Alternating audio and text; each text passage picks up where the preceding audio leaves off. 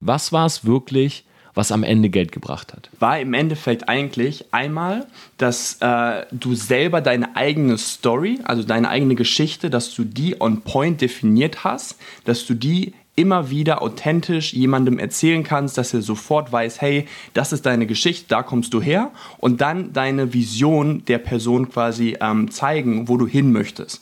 Weil Leute, Menschen folgen Menschen und Leute wollen nicht nur deine Vergangenheit wissen, sondern die wollen auch wissen, wo gehst du hin, was machst du und das kann ich da vielleicht von haben. Torben, that's awesome, man. Torben, you teach these people like crazy. Hey, Torben Platzer, Grant Cardone here, and I cannot wait to speak with you live.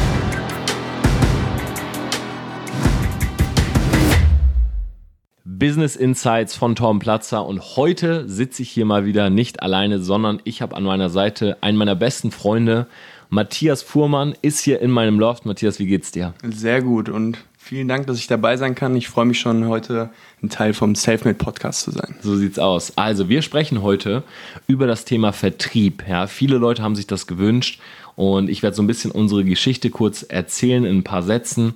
Ähm, ich selber war ja wirklich über zehn Jahre im Vertrieb, habe mit 21 damals angefangen. Äh, viele kennen die Geschichte. Ich habe auch die ersten Jahre nicht wirkliche Erfolge im Bereich Vertrieb, Network Marketing gehabt, aber ich habe mit 27 damals einen Neustart gemacht. Ein Neustart bei einer neuen Firma und ja, habe dort im Endeffekt meine großen Network Marketing Erfolge gehabt, habe auch über eine Million an Provision verdient, das innerhalb der ersten 18 Monate. Und einer meiner Top-Leader sitzt jetzt quasi neben mir, das heißt, einer meiner Top-Führungskräfte war eben Matthias. Und vielleicht kannst du mal ganz kurz selber die Geschichte erzählen, wie kamst du eigentlich damals zum Vertrieb, weil das ja schon eigentlich auch eine ganz lustige Story. Auf jeden Fall, auf jeden Fall. Also ich bin damals mit 20 Jahren auf das äh, Thema Network Marketing, Selbstständigkeit das erste Mal gestoßen. Und da war ich in LA das erste Mal in den USA ähm, und habe da meinen Bruder besucht, weil er da so ein Auslandssemester gemacht hat für seinen Bachelorabschluss. Und äh, da saß ich neben meinem Bruder in unser Airbnb und dann hat er ein YouTube-Video geschaut. Und dann habe ich so ihm so abgecheckt und gesagt, hey, was, was schaust du dir da an? Weil irgendwie hat da ein Typ geredet äh, in seiner Wohnung und äh, ja, habe ich noch nie so gesehen. Und dann hat er mir kurz davon erzählt und ich habe mit reingehört, ja, und tatsächlich war das dann halt das erste Mal, dass ich halt den Torben gesehen habe. Du hast nie gesehen, wie jemand in seiner Wohnung geredet hat? Ne, ich habe es mir noch nie auf YouTube reingezogen, Ach. weil YouTube damals nicht so bekannt war, sage ich jetzt mal. Und ähm, ja, dann war da Torben, der in seiner äh, Wohnung in Oldenburg stand und über Network Marketing gesprochen hat.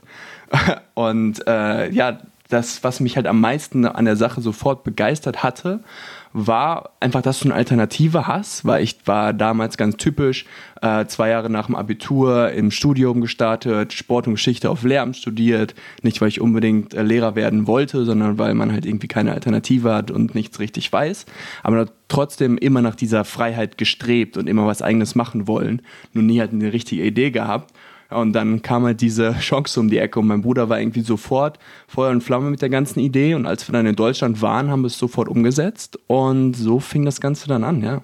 Ja, richtig, richtig spannend. Also tatsächlich, äh, ja, Johannes, dein Bruder hat sich damals bei mir gemeldet und man muss jetzt auch mal dazu sagen, du selber hast sechsstellig verdient im Vertrieb, ja. warst aber auch das erste Jahr oder ich glaube sogar die ersten anderthalb Jahre ein richtiger Loser. Ja, ich war komplett raus. Also es war dieses ganz typische, ne? du hast noch gar keine Erfahrung mit der Selbstständigkeit, ähm, hast im Endeffekt, also bei mir war so, ich habe immer clevere Wege gesucht, um mich irgendwie durch das Bildungssystem zu mogeln in der Schule und im Studium und kam damit gut durch. So und dann fängst du an, dein eigenes Business in die Selbstständigkeit zu gehen und kriegst auf einmal einen Schlag ins Gesicht und denkst du so, okay, shit, so hier hat es nichts mit Tricks zu tun oder irgendwas. Da kommst du vielleicht ein paar Meter mit, aber ganz sicher nicht über die äh, Ziellinie.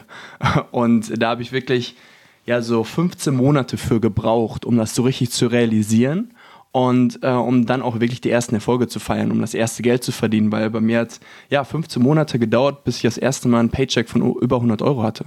So, und das ist jetzt ja interessant für viele Leute, weil was hast du, vielleicht kannst du es mal so gegenüberstellen, was hast du nicht gemacht oder gemacht, als du kein Geld verdient hast? Und was war dann wirklich für dich so der Turning Point? Also vielleicht beschreibst du mal so das erste Jahr und ich glaube, man kann das auch übertragen auf andere Businesses. Das muss jetzt nicht nur Vertrieb sein. Aber was waren so diese typischen Fehler am Anfang? Mhm. Ja, vor allem halt diese Halbherzigkeit. Ne? Du ähm, bist nicht Fisch, nicht Fleisch, wie du immer sagst. ja, weil du Veganer bist. Ja, für mich mit der pflanzlichen Ernährung ist das äh, auf jeden Fall zutreffend. Aber das war halt im Network extrem. Ne? Du versuchst immer so ein bisschen, weil ähm, ich habe es im Endeffekt als Abkürzung gesehen am Anfang und nicht als jetzt irgendwie eine Leidenschaft, die ich aufbauen will, sondern hey, ich glaube, damit könnte ich irgendwie so ein bisschen mich frei arbeiten oder halt ganz cool mit Geld verdienen, aber das war's. Und der richtige Turning Point war einmal, dass ich für mich eine Entscheidung gemacht habe. Okay, hey, ich nehme das jetzt nicht nur als Hobby und irgendwie als Spaß, sondern ich committe mich hier dem Ganzen, das Ganze wirklich umzusetzen und einfach mal nur den Kopf runterzunehmen und zu arbeiten. Also wie blöd das klingt, das habe ich vorher dementsprechend nie wirklich gemacht. Du hast immer ein bisschen hin und her probiert, warst quasi immer dabei, warst immer am Laptop, warst immer bei den Meetings, aber hast eigentlich die Zwischenzeit gar nicht richtig genutzt. Du hast eigentlich immer nur dann gearbeitet, wenn jemand anders neben dir stand. Ja? Mhm. Dieses ganz typische, dass du dich zu Hause einschließt, dein eigenes Ding machst, du bist selbst und ständig. Und äh, das habe ich dann irgendwann so richtig verstanden und das dann auch umgesetzt. Und dann kamen so nach zwei, drei Monaten relativ zügig schon die ersten Früchte der Arbeit. Und wir haben uns damals ja auch dann zusammengefunden, haben gemerkt, hey, äh, wir verstehen uns sehr gut äh, und haben das Ganze auch so ein bisschen als Tag-Team aufgebaut, was das Ganze natürlich nochmal auch richtig geboostet hat. Mm, definitiv. So, jetzt hatten wir ja wirklich, ähm, jetzt hatten wir wirklich große Erfolge. Du warst einer der, in unserer Firma, einer der jüngsten Führungskräfte ähm, auf einer bestimmten Position. Ja, das heißt, genau, das heißt, du hast äh, einen gewissen Paycheck gehabt, du hast sehr, sehr gut fünfstellig verdient im Monat. Und die Frage ist jetzt, was war jetzt wirklich das Entscheidende? Ja, weil ich sag mal, klar, ähm, im Bereich Vertrieb ist es natürlich so, und das ist auch so ein bisschen diese allgemeine Meinung, viele Leute steigen ein, wenig verdienen Geld. Ja? Wenn wir jetzt aber mal ganz ehrlich sind, und ich sage das jetzt als ja, jemand, der selber schon verschiedene Unternehmen aufgebaut hat, auch in den verschiedenen Bereichen. Ja, heute habe ich zum Beispiel Online-Produkte, heute habe ich eine Medienagentur. Ähm, wir machen sehr viel zusammen, sogar bei TPA Media. Ähm, wir bauen auch ähm, Selfmade auf. Ja, da habe ich Matthias jetzt auch quasi mit als Teacher aufgenommen. Und das sind ja alles verschiedene Unternehmen. So. Und es ist überall gleich. Ja, das heißt, wenn du, du kannst nicht sagen, okay, beispielsweise im Vertrieb verdienen nur die oberen 2%. Überall auf der Welt verdienen die oberen 2%. Das muss man einfach ganz klar mal gesagt haben. Das heißt, es ist überall schwierig, dazu zu gehören. Ja, und wenn du das hier gerade hörst, es ist egal, was du dir für ein Business aufbaust, so, wenn du nicht irgendwann das Bestreben hast, einer der Besten zu sein, dann wirst du nie viel Geld verdienen. Das ist einfach so.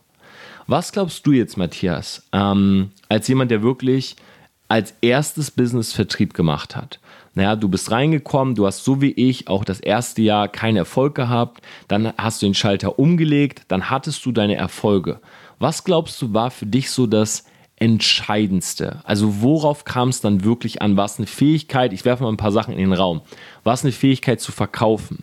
Ging es um das Thema Präsentieren, gut reden zu können, Menschen analysieren zu können, vielleicht sogar, ohne dass es jetzt negativ klingt, Menschen manipulieren zu können? Was war es wirklich, was am Ende Geld gebracht hat? Ja, ja. Also um das auch mal so richtig konkret darzustellen, dass vielleicht viele Leute auch davon was mitnehmen können, war im Endeffekt eigentlich einmal, dass äh, du selber deine eigene Story, also deine eigene Geschichte, dass du die on point definiert hast, dass du die immer wieder authentisch jemandem erzählen kannst, dass er sofort weiß, hey, das ist deine Geschichte, da kommst du her und dann deine Vision der Person quasi ähm, zeigen, wo du hin möchtest. Weil Leute, Menschen folgen Menschen und Leute wollen nicht nur deine Vergangenheit wissen, sondern die wollen auch wissen, wo gehst du hin, was machst du und das kann ich da vielleicht von haben. Und ähm, das war für mich ganz wichtig, dass ich das für mich klar definiert habe. Und im Vertrieb war, waren es dann einfach die ganz einfachen Punkte, dass ich mir einfach eine größere Kontaktliste aufbauen musste. Dass ich hergegangen bin und immer wieder geschaut habe, wo kann ich neue Kontakte machen, wie kann ich die ähm, an mich binden, wie kann ich dort eine Beziehung aufbauen, wie kann ich die Qualitäten und Bedürfnisse der Person rausfinden und dann meine Idee der Person quasi vorstellen, wie sie einen Benefit hat von dem, was ich mache, von meinem Business. Ob es Produkt ist oder ob es die Geschäftsmöglichkeit ist, kommt immer auf die Person an. Aber ich habe quasi immer geschaut, hey, was hat die Person für Qualitäten und was hat die Person für Bedürfnisse, die ich quasi der Person dann maßschneidern kann und geben kann, dass sie dementsprechend selbst schaut, okay, das habe ich davon und habe da eine ganz klare Struktur. Also ich habe hab mir selber dementsprechend das Business zu 100% verkauft und wusste, okay, das habe ich selber davon, das ist meine Mission hiermit und was haben die Leute davon, mit denen ich spreche. Und äh, dann ich, bin ich natürlich hergegangen und habe unfassbar viel Zeit da, da, da reingesteckt, einfach äh, ja, die ganze Kontaktliste aufzubauen und das Ganze zu vergrößern, um den äh, Funnel dementsprechend zu vergrößern, um mit noch mehr Leuten sprechen zu können. Das heißt, dass dieses Storytelling an sich plus auf die Leute einzugehen, das, was Gary ja auch immer sagt, hey, am Ende gewinnt derjenige, der am nächsten am Kunden ist oder am interessanten dran ist. Ähm, das war das Entscheidende, gar nicht unbedingt die Produkte die ja, du verkauft hast? Ja, also ich habe irgendwann sehr schnell gemerkt, obwohl ich halt die Produkte, mit denen ich gearbeitet habe, super geil fand, selber benutzt habe, mega dahinter stand, ähm, habe ich einfach gemerkt, okay, hey, es kommt ja eigentlich auf was ganz anderes an. Mhm. Ähm, ich könnte theoretisch jetzt auch ein ganz anderes Produkt verkaufen, ob es jetzt Nahrungsergänzung ist, ob es Fitness ist oder ob es eine Dienstleistung ist. Ähm, das ist eigentlich irrelevant. Was viel, viel wichtiger ist, ähm, was ich dann auch gemerkt habe, wenn du mal 10, 20, 50 Leute rekrutiert hast, die Leute, die bleiben, die bleiben fast immer wegen den Personen in dem Geschäft. Mhm. Und äh, dann habe ich für mich gemerkt, okay, hey, ich muss gar nicht mehr jeden rekrutieren, ich muss gar nicht mehr jeden in mein Business ziehen, sondern ich kann mir selber quasi aussuchen, mit wem ich arbeite und habe dadurch halt auch ein ganz anderes Selbstbewusstsein bekommen, indem ich gemerkt habe, okay, pass auf, es bringt gar nichts, jeden bei mir reinzuwerfen, sondern ich kann dementsprechend ganz anders in das Gespräch reingehen und weiß, hey, äh, wenn ich mit der Person gut bin, wenn ich mich mit der Person gut verstehe, dann haben wir schon mal das, den wichtigsten Punkt für eine Zusammenarbeit abgehakt. Wenn es jetzt nur darum ging, einen Kunden zu finden, hast du, ist es natürlich ein anderes Gespräch. Aber wenn es jetzt darum ging, halt um ein Business aufzubauen mit Businesspartnern, war das definitiv so der, der Schlüssel für mich. Und und generell in der Kommunikation, was ich jetzt auch so in der Retro-Perspektive für mich sehr stark gemerkt habe, ist das, was wir natürlich auch heute machen, das Thema Branding im Endeffekt, die Positionierung. Dass, wenn du dich richtig ähm, positionierst in deiner Nische mit einer Spitzenmission und einem, ich sag mal, Spitzenstatement, sprich, dass da nicht mehr so viel offen bleibt, fällt es viel, viel leichter ähm, für die Person, die dir gegenüber sitzt, eine Entscheidung zu treffen. Und das ist eigentlich das, wo ich sehr oft dran gescheitert bin und wo, glaube ich, auch sehr viele Leute im Network dran scheitern, dass die Person, mit der sie sprechen, einfach nicht bereit ist, eine Entscheidung zu treffen, weil sie eher verwirrt als inspiriert wird. Weil so viel der Person an den Kopf geworfen wird, dass das geilste Business ist oder du musst jetzt starten, das sind die Produkte, ist ein ähm, Informationenüberfluss und die Inspiration fehlt, weil es dementsprechend ähm, ja, zu viel Quantität als Qualität ist. Und mit der klaren Positionierung, dass du selber weißt, wofür stehe ich in diesem Business, was finde ich daran geil und was aber auch nicht. Ja, und wenn, wenn du dich halt so, deine Zielgruppe im Endeffekt, die Leute, mit denen du arbeiten möchtest, klarer definierst, dann hast du auch viel schneller, viel mehr Erfolg und bist effektiver im Arbeiten. Mhm. Jetzt hatten wir aber ja, als wir aufgebaut haben, muss man auch ehrlich sagen, wir haben ja so zwei Positionen gehabt. Wir waren so ein bisschen dieses Good Cop, Bad Cop Ding, sag ich mal. Ähm, ich war schon immer mehr der Hardliner. Das heißt, ähm, ich habe wirklich meine Brand damals so aufgebaut und das war auch tatsächlich der Startschuss meiner kompletten Brand. Ähm, dass ich sehr polarisiert habe. Ja, das heißt, ich habe dieses Business genommen, wo wir waren und habe gesagt, dass das eigentlich für mich so das einzig Wahre ist und habe auch viel gegen andere geschossen. Ja, also ich habe wirklich so mit dem Verfahren äh, gearbeitet, okay, entweder joinst du mir, also entweder gehst du da mit mir oder du gehst gegen mich. Und es gab wirklich wenig Akzeptanz, ja, wo ich heute auch sagen muss, wenn ich das so betrachte, ähm, das war schon eine wirklich sehr harte Linie. Ja, das wäre so, wie wenn ich mich jetzt heute hinstelle und sage, hey, nur Selbstständigkeit ist in Ordnung. Wenn du Arbeitnehmer bist, dann brauchst du eigentlich hier gar nicht zuhören.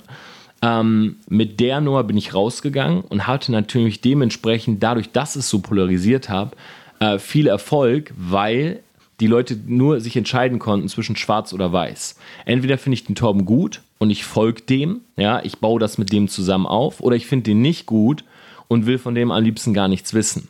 Das heißt, für die Leute war es sehr klar, ähm, dass es nur diese eine Entscheidung gibt. Und das ist für die meisten Menschen tatsächlich auch leichter so. Weil du musst dir mal vorstellen, wenn du jetzt in einen Klamottenladen gehst und die Frau sagt zu dir, hey, ähm, und du suchst vielleicht gerade ein neues Jackett und sie sagt, hey, wir haben acht verschiedene Jacketts, ja, acht verschiedene äh, Formen in acht verschiedenen Farben, ja, und du hast da jetzt vielleicht eine Auswahl von insgesamt, weiß nicht, 16 Jacketts oder so, dann ist es für die meisten viel schwieriger, sich was auszuwählen, als wenn die Frau sagt, schauen Sie mal, wir haben das Ding in schwarz und in weiß. Weil schwarz-weiß bedeutet, okay, entweder nehme ich das oder das. Wenn jetzt aber vor dir 16 Jacketts sind, dann überlegst du dir, haben nämlich jetzt diese Form in der Farbe, ja, oder soll ich lieber das andere nehmen und so weiter. Und jetzt kommt's. Wenn man keine schnelle Entscheidung treffen kann, treffen viele gar keine. Ja, das heißt, wenn du dir so viele Sachen anguckst auf dem Markt praktisch und du überlegst für dich selber, was will ich machen und da ist keiner, der so ganz klar sagt, hey, guck mal hier, das ist das Beste und alles andere ist nicht gut, ja, dann ist es oftmals schwierig, überhaupt eine Entscheidung zu treffen. Also ich habe es den Leuten sozusagen leicht gemacht. Du bist allerdings, das muss man auch sagen, obwohl wir viel zusammen aufgebaut haben, du bist ja eine andere Schiene gefahren. Ich sag mal, wir hatten immer so ein bisschen den Ruf, so Matthias ist so, ja, für die, die sich das nicht vorstellen kann, also er macht seine Stimme jetzt auch extra ein bisschen dunkler, als sie eigentlich ist. Ja, er redet auch ein bisschen ruhiger und so weiter. Nee, muss man mal ehrlich sagen. Ähm, so, Matthias ist so everybody's Starling normalerweise. Ja, das ist jetzt nicht so ein, äh, so, ein, so ein Typ wie ich, der auch mal gerne aneckt und sich auch gerne mal mit Leuten anlegt oder so, weil ich sage schon sehr oft meine Meinung, sondern Matthias ist eher so ein Typ, der versucht, dass alles gut ist, dass eigentlich auch alle im Frieden miteinander leben. Ähm, glaubst du, das war manches Mal, also glaubst du, es war ein Vorteil für dich? Dass du sozusagen immer so, du bist ja mit mir zusammen sozusagen dadurch, aber du hattest immer eine Sonderstellung. Mhm. Ja, die, äh, oftmals haben Leute gesagt tatsächlich, ja, also den Torben, das ist mir zu krass, aber Matthias, äh, dich feiere ich halt trotzdem. Glaubst du, das war ein Vorteil oder? Naja, im Endeffekt hattest du mehr Erfolg im Vertrieb als ich. Also wenn, wenn du Das wollte ich eigentlich nur hören, danke. ja, also von daher nein, bitte handelt alle nur so wie Torben. Ja. Ähm, nee, an sich würde ich jetzt gar nicht das als Vor- oder Nachteil äh, auf jeweiliger Seite bezeichnen, sondern du musst halt für dich rausfinden, was du gut findest. Und äh, dann gib darin Gas. Das ist jetzt natürlich eine sehr diplomatische mhm. Antwort, was halt zeigt, was halt, was halt zeigt, wie, wie ich ticke.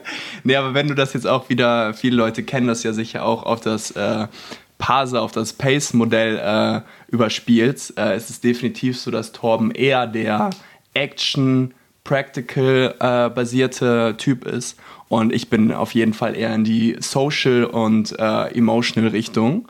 Und ähm, ja, im Endeffekt war es dann im Endeffekt so in der äh, aktiven Arbeit, ähm, dass es so Good Cop und Bad Cop war. Und für mich war es aber definitiv sobald ich das richtig für mich äh, verstanden hatte, ein Riesenvorteil. Weil im Network generell ist es ja halt auch so, oder äh, eigentlich generell im Persönlichkeitsentwicklungsbereich oder im eigenen Business, du brauchst immer einen Mentor. Du brauchst immer eine Person, äh, die eine Leitfigur ist, die dich mit nach vorne zieht. Aber du musst trotzdem selber wissen, wer du bist und äh, darfst es auch nicht vergessen. So und du musst, äh, du darfst dann auch keine Selbstzweifel bekommen, weil dein Mentor andere Charaktereigenschaften hat als du. Ja, ähm, und das habe ich selber halt gemerkt, wenn ich jetzt viel mit Torben gemacht habe, habe ich mir gedacht, okay, muss ich da jetzt auch bolder werden, muss ich jetzt auch offensivere Statements machen oder so und habe das dann mal gemacht und habe gemerkt, okay, hey, das hatte A jetzt gar nicht so viel Erfolg und B hat es mir auch gar nicht so viel Spaß gemacht und ähm, habe dann eher die Kooperation mit Leuten wie Torben gesucht und hatte da dann mehr Erfolg. Sprich, wir sind hergegangen und haben äh, uns unsere Leads angeguckt, unsere Interessenten angeguckt und haben dann halt systematisch die ganzen abgearbeitet, haben geschaut, hey, pass auf, Torben, ich glaube, da wäre geil, wenn wir mal mit dem zusammensprechen. Du kannst ihm mal so richtig ähm, in, in Arsch treten, weil der Typ, der hadert mega die ganze Zeit, sucht sich irgendwelche Ausreden und äh, würde voll gerne mit mir zusammenarbeiten, aber hat immer noch äh, gar keine Ahnung, warum er eigentlich noch nicht gestartet ist. Und ich glaube, wenn wir da mal einen 10-Minuten-Call machen, äh, ist, ist der Typ sofort am Start. Und bei dir war es halt so, dass, dass du äh, irgendwie Leute hattest, wo du gesagt, ge gemerkt hast, so, ey, der Typ hat mega Potenzial, ähm, aber ich habe eigentlich gar keinen Bock jetzt mit ihm zusammenzuarbeiten auf täglicher Ebene. Und da konnte ich dann wieder sehr gut äh, einspringen und äh, dementsprechend haben wir da halt die perfekte Synergie gefunden, würde ich sagen, oder? Warum hatte ich keine Lust, mit Leuten zu arbeiten? Weil du actionbasiert warst auf deine, auf deine eigene Schiene, ich weiß nicht. Nee, aber es ist ein sehr spannender Punkt. Das heißt im Endeffekt, wenn man uns jetzt mal, wenn wir uns jetzt mal diese Persönlichkeitstypen angucken, ich habe das öfters hier im Podcast schon gehabt, also ich glaube, die meisten kennen das Pace-Modell. Ähm, Das heißt, man unterteilt quasi Menschen in verschiedene Persönlichkeitstypen. Action, Practical sind so die Zahlenmenschen, Social ist halt so, du willst halt mit Leuten zusammen was machen in der Gemeinschaft, für die Community und Emotional bedeutet jetzt nicht nur so emotional im Sinne von irgendwie nah am Wasser gebaut, äh, was viele Leute damit assoziieren, sondern emotional bedeutet halt auch Zweifel haben, äh, man will gerne mal Geschichten darüber hören, man muss in so eine Welt eintauchen und so. Und das heißt, die Taktik, die wir gefahren sind, ohne das jetzt eigentlich bewusst gemacht zu haben damals, würde ich jetzt auch behaupten, ist, wir haben uns zusammengetan, also wir haben zu, verschiedene Persönlichkeitstypen zusammengetan, um sozusagen auch eine bessere Identifikation zu haben. Das heißt, saß da jetzt einer, der sehr actionbasierend war, ja, also eine schnelle Entscheidung haben wollte, mit dem man wirklich mal äh, so sprechen konnte, hey, pass auf, wir setzen jetzt hier fünf Minuten und dann sagst du ja oder nein, habe ich sozusagen die Gespräche gemacht. Da saß da jetzt jemand, der auch ein bisschen Zeit brauchte, der sehr social geprägt war, der gesagt hat, hey, lass uns mal abends zusammensetzen, lass mal drüber reden, was wir vielleicht machen können. Warst du eher der Typ, der mit dieser Person gesprochen hat? Ja. Und, und, und am Ende hatten wir alle im Team. Ne? Genau, und, und am Ende haben wir natürlich dadurch auch wirklich sehr viele Leute rekrutiert. Ähm, wir sind dann tatsächlich sogar, und das finde ich ist eigentlich auch noch ein sehr schöner Punkt, wir sind nach Dubai gegangen. Ähm, das heißt, wir haben quasi für ein halbes Jahr gesagt, wir sind mit ein paar Pausen, wo wir wieder zurück in Deutschland waren, wir bauen mal ein halbes Jahr oder sogar ein Dreivierteljahr in Dubai auf. Ähm, sind dann quasi rübergeflogen und haben dort neue Kontakte gemacht. Das heißt, wir haben unser Umfeld hier zu Hause verlassen. Ja? Wir waren weg von unseren Eltern, von unserer Family, von unseren Freunden, sondern wir sind nach Dubai und haben gesagt, hey, wir machen quasi so einen Neuanfang, wenn man es nimmt, so nimmt. Ähm, und ich erinnere mich halt noch an die ersten 60 Tage, als wir da waren. Unser ganzer Tag bestand nur aus MMAs. Und da hat man auch mal so gemerkt, wie man eigentlich zu Hause in so Routinen gefangen ist, ähm, die auch nicht unbedingt produktiv sind. Ja, das heißt beispielsweise, wenn du jetzt morgens aufstehst und du hast jetzt erstmal deine Eltern oder deine Freunde um dich herum, die natürlich von dir wieder Zeit abzwacken, die sagen, hey, komm, lass uns zusammen einkaufen gehen, lass uns doch eben Kaffee zusammen trinken, lass mal kurz besprechen, was machen wir am Wochenende. Ja, dann kommt der Kollege, der sagt, hey, ich komme später mal kurz rum, hey, lass doch da mal hin, lass doch mal ins Kino und so weiter. Wir waren jetzt in Dubai und wir waren dort und die Arbeit. Wir und unser Laptop. So, das heißt, es gab keine Ablenkung groß von Leuten, die uns versucht haben, irgendwie in, sag ich mal, Gewohnheiten außerhalb des Businesses zu ziehen, sondern es gab uns, wir sind morgens aufgestanden, kann sich das so vorstellen, wir waren äh, in Jumeirah Island, das heißt, es ist so eine, ja, so eine separate Community, wir sind morgens aufgewacht, wir sind joggen gegangen, eigentlich fast jeden Morgen, ähm, haben beim Joggen besprochen, was wir heute machen wollen, sind nach Hause, haben gefrühstückt, uns fertig gemacht und hatten ab, ich sag mal, 9, 10 Uhr unsere ersten Meetings. Und eine Sache fand ich ganz spannend, da habe ich neulich noch drüber nachgedacht. Wir sind immer auf die Nie-Meetings und wir haben uns immer so abgedatet. Hey, wen triffst du heute? Und dann haben wir bei Instagram uns so gezeigt, ah, okay, das ist eine hübsche Frau, da gehe ich mal lieber alleine. Ja, oder, mh, hm, okay, das ist äh, ein Typ, der arbeitet hier seit drei Jahren und oh, das ist ein Deutscher oder das ist ein Local und so weiter. Und bei vielen haben wir uns ja auch wirklich auch abgesprochen und haben gesagt, wir gehen extra alleine oder extra zusammen hin. Und das haben wir damals gar nicht aus dem Standpunkt von Persönlichkeitstypen gemacht, sondern das war mehr so ein Feeling. Ja, ah, ich glaube, bei der Person wäre es besser, wenn du mitkommst. Oder hey, hier wäre es, glaube ich, gut, wenn ich das alleine mache. Die Person braucht, glaube ich, so ein bisschen dieses Gefühl von Zweisamkeit. Ähm, du erinnerst dich bestimmt auch noch an die Situation. Und es war halt eigentlich ganz witzig, weil wir haben genau das damals schon umgesetzt, ohne dieses Wissen zu haben. Ja. Und das zeigt mir auch wieder, dass klar, dass immer gut ist, dieses, diese analytische Sicht zu haben, aber ganz, ganz viel machen wir auch, wenn wir uns so ein bisschen von unserem Gefühl leiten lassen. Ja, das passt jetzt gar nicht zum Thema Vertrieb, aber ich habe heute eine Nachricht bei Instagram bekommen, da hat mich jemand gefragt, ob ich auf neurolinguistische Muster achte in meinem Marketing. NLP, ja. Ja, und dann habe ich mir das so, ich habe kurz auf den Link geklickt, habe mir das angeschaut und ich dachte so, ja, ähm, ehrlich gesagt, habe ich davon was drinne, aber komplett unbewusst, mhm. weil ich es einfach nach dem Gefühl gemacht habe, nicht weil ich jetzt irgendwas gelesen habe und es bei mir implementiert habe. Und ich glaube, das ist eigentlich ein ganz schöner Ansatz, dass man oftmals auch durch Skripte, Anleitungen, Blueprints verunsichert werden kann, weil, und jetzt kommt der große Punkt, das, was man da liest, hört, vielleicht zu einem selbst nicht passt. Weil stell dir vor, ich hätte dir meinen Blueprint gegeben. Ja. Und zwar nicht nur so diese grobe Strategie, sondern ich hätte gesagt, guck mal, Matthias, du gehst hin und du sagst sofort, hey, innerhalb der nächsten zehn Minuten will ich eine Entscheidung. Ja. Es hätte gar nicht zu dir gepasst. Nee, es wäre ein extrem unauthentisches Gespräch gewesen. Ja, und das merkt ja auch jede Person, die dir gegenüber sitzt. So, und das ist auch genau das, was ich meinte vorhin, mit, dass wir einfach diesen Informationsüberfluss haben. Ja, ich glaube ja, viele Leute sind heutzutage nicht nur, haben nicht nur einen Mentor, sondern fünf, zehn äh, Mentoren und Leute, denen sie jeden Tag folgen und wo sie sich jeden Tag Content ziehen. Und sie wissen aber gar nicht mehr genau, wie sie das richtig in ihr eigenes Business implementieren können. Und äh, das ist das, was wir damals halt wirklich gut gemacht haben und wieso wir schnell viele Erfolge hatten, war einfach, dass wir allen Content, den wir irgendwie uns eine halbe Stunde, Stunde am Tag vielleicht mal reingezogen haben, mhm. den habe ich persönlich immer in die Gespräche mit reingenommen und habe den sofort umgesetzt. Wenn ich ein Buch hatte, was ich cool fand, ich habe eine Seite gelesen, fand es cool, bin im Meeting gegangen und habe der Person von, von, von, von meinem Persönlichkeitsentwicklungslearning erzählt und hab, bin darüber, vielleicht hatte ich so einen äh, ja, quasi leichten Eintrittspunkt auf das Businessgespräch. Ja? Habe gemerkt, hey, ist die Person vielleicht auch so wie ich, dass sie gerne mit anderen Leuten zusammenarbeitet, dass sie auf ihr Umfeld achtet. Hat die Person auch schon mal überlegt, sich selbstständig zu machen oder ähnliches.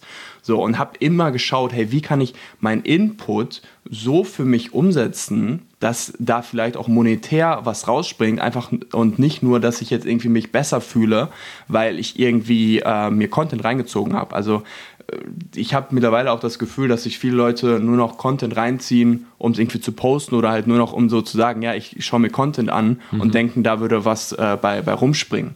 So, und das ist dementsprechend ja komplett äh, fehl, äh, fehlinvestierte Zeit. Definitiv. Und ich finde eine Sache daran sehr spannend.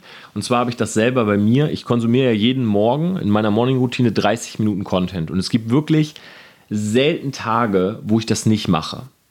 Was ich immer versuche, und mittlerweile, am Anfang war das gar nicht so leicht, aber mittlerweile mache ich das automatisch. Ich muss da nicht mehr drüber nachdenken, das ist eine Gewohnheit geworden. Von dem, was ich morgens lese oder anschaue, das wende ich mindestens einmal an diesem Tag noch an. Hm. Das heißt, wenn du zum Beispiel einen Podcast hörst und du hörst im Podcast irgendwas Neues, ja, über das Pace-Modell. Du hörst jetzt diesen Podcast Pace-Modell Persönlichkeitstypen.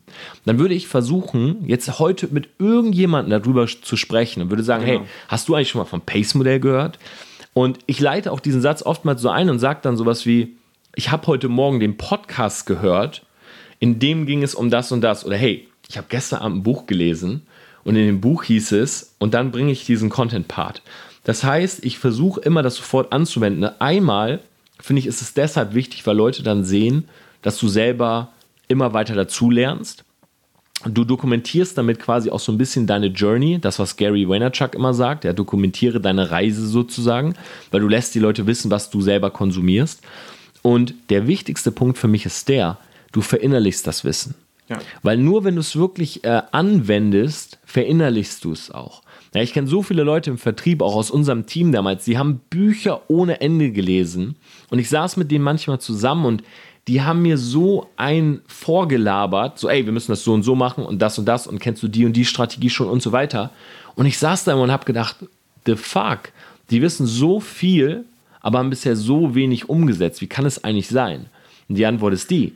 Wenn man natürlich nur konsumiert und sich selber nie Zeit nimmt, um die Sachen auch mal umzusetzen, dann kann natürlich auch nichts passieren. Ja. ja das ist ja immer dieses 80-20-Prinzip für mich. 20% Konsum, 80% äh, das Ding wirklich umsetzen, executen. Ja, und ich glaube, dass das auch ein Schlüssel von uns war. Einmal, dass wir uns zusammengetan haben.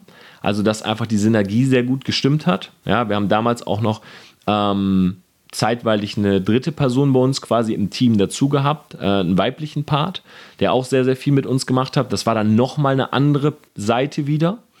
Ähm, und der zwei, die zweite Sache ist, wir waren jetzt nie so die super viele Bücher gelesen haben, auf vielen Seminaren waren, sondern wir haben uns Sachen angehört, wir haben uns auch von Leuten angeschaut, wie sie es machen, aber wir haben ganz, ganz schnell adaptiert und selber umgesetzt. Mhm. Und es hat ja auch nicht alles funktioniert. Das muss man auch mal ganz klar sagen. Unser erster Dubai-Trip war wahrscheinlich äh, im Minus. Ja, wenn man jetzt mal den Flug zusammenrechnet und ähm, musste dort wohnen, man musste dort essen und so weiter. Ähm, wir haben in unserem ersten Trip, ich weiß es nicht, ähm, sicher, sind wir sicherlich nicht mit dem Plus rausgegangen. Aber so anderthalb Jahre später hatte sich dieser Trip halt wieder bezahlt gemacht. Auf jeden Fall, ja. Und da muss man halt auch immer schauen. Also generell nochmal hast du ja immer diesen Punkt, äh, du bist Book Smart oder Street Smart, was Taya auch immer sagt. Äh, und du brauchst immer den Mix. Ja? Wenn du jetzt immer nur auf der Straße quasi im, äh, in, in Action bist und daraus lernst, vergisst du vielleicht manchmal so ein bisschen rauszuzoomen, dir externen Input zu holen und zu schauen, hey, wie kannst du deine Fähigkeiten verbessern? Wie kannst du noch effektiver arbeiten? Wie kannst du das Ganze, Ganze besser machen? Und das, was du auch generell im Vertrieb machen solltest, ist immer schauen, hey, wie kann ich denn ähm, meine Arbeit, die ich offline mache, die ich täglich mache, wie kann ich die noch skalieren? wie kann ich da noch effektiver werden? Und so haben wir eigentlich immer gearbeitet und immer überlegt und geschaut, wie können wir aus unseren, ja, dieses typische Ding, wie können wir aus unseren 24 Stunden dementsprechend noch mehr rausholen? Und da hast du ja dementsprechend die ganz einfachen Möglichkeiten, die heute sehr viele schon nutzen und die auch jeder nutzen sollte, wenn er dementsprechend sich da im Vertrieb was aufbaut, ist, dass du zum Beispiel die Socials nutzt und das einfach wieder als Storytelling-Plattform benutzt und schaust, ähm, da, dass du darüber dementsprechend mehr Reichweite generierst und Leute erreichen kannst.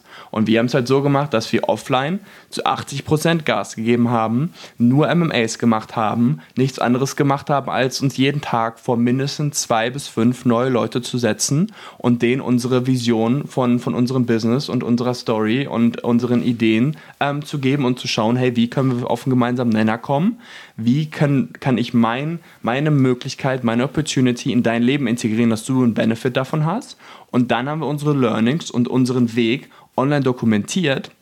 Und das natürlich, was ich auch vorhin meinte, mit dem Branding und Positionierungsaspekt, dass du nicht jeden ansprichst, sondern dich halt ein bisschen spitzer positionierst, ähm, haben wir das halt auf eine gewisse Nische halt abgelegt. Nicht nur auf Network, nicht nur auf Vertrieb, sondern bei uns war jetzt zum Beispiel das Ding, dass wir online gevloggt haben und gezeigt haben, wie du von null auf ein Team im Ausland aufbauen kannst. Und ohne da vorher jemanden zu kennen. Und das haben wir halt auf Deutsch, ähm, obwohl wir in Dubai waren, gevloggt und online gezeigt. Und das hat natürlich riesigen Anklang im deutschsprachigen Bereich äh, gefunden, weil viele gesagt haben, okay, krass, die beiden Jungs machen das im Ausland mit null Kontakten und ich sitze hier zu Hause mit meinen 100, 200, 300 Kontakten ähm, und die überholen mich um Längen. Und da merkt man natürlich, dass es, äh, dass obwohl du dich spitzer positionierst, dass du fast mehr Leute erreichst und du vor allem mehr im Kopf bleibst bei den Leuten, weil die wissen, okay, der macht genau das und ist deswegen in dem Bereich erfolgreich, als dass du jetzt hergehst und dementsprechend dich für äh, eine riesige Nische ähm, als Experte darstellst, aber einer von vielen bist. Definitiv. Ich würde sagen, Matthias, wir haben ganz gut ein paar Konzepte rausgehauen äh, in Sachen Vertrieb, in Sachen äh, Vertriebsaufbau. Ähm, ja, an alle Selfmates, die ihr das jetzt gehört habt, wir sind auf jeden Fall gespannt auf euer Feedback. Ja, schreibt uns gerne mal eine Nachricht. Matthias Fuhrmann zusammengeschrieben, auch auf Instagram.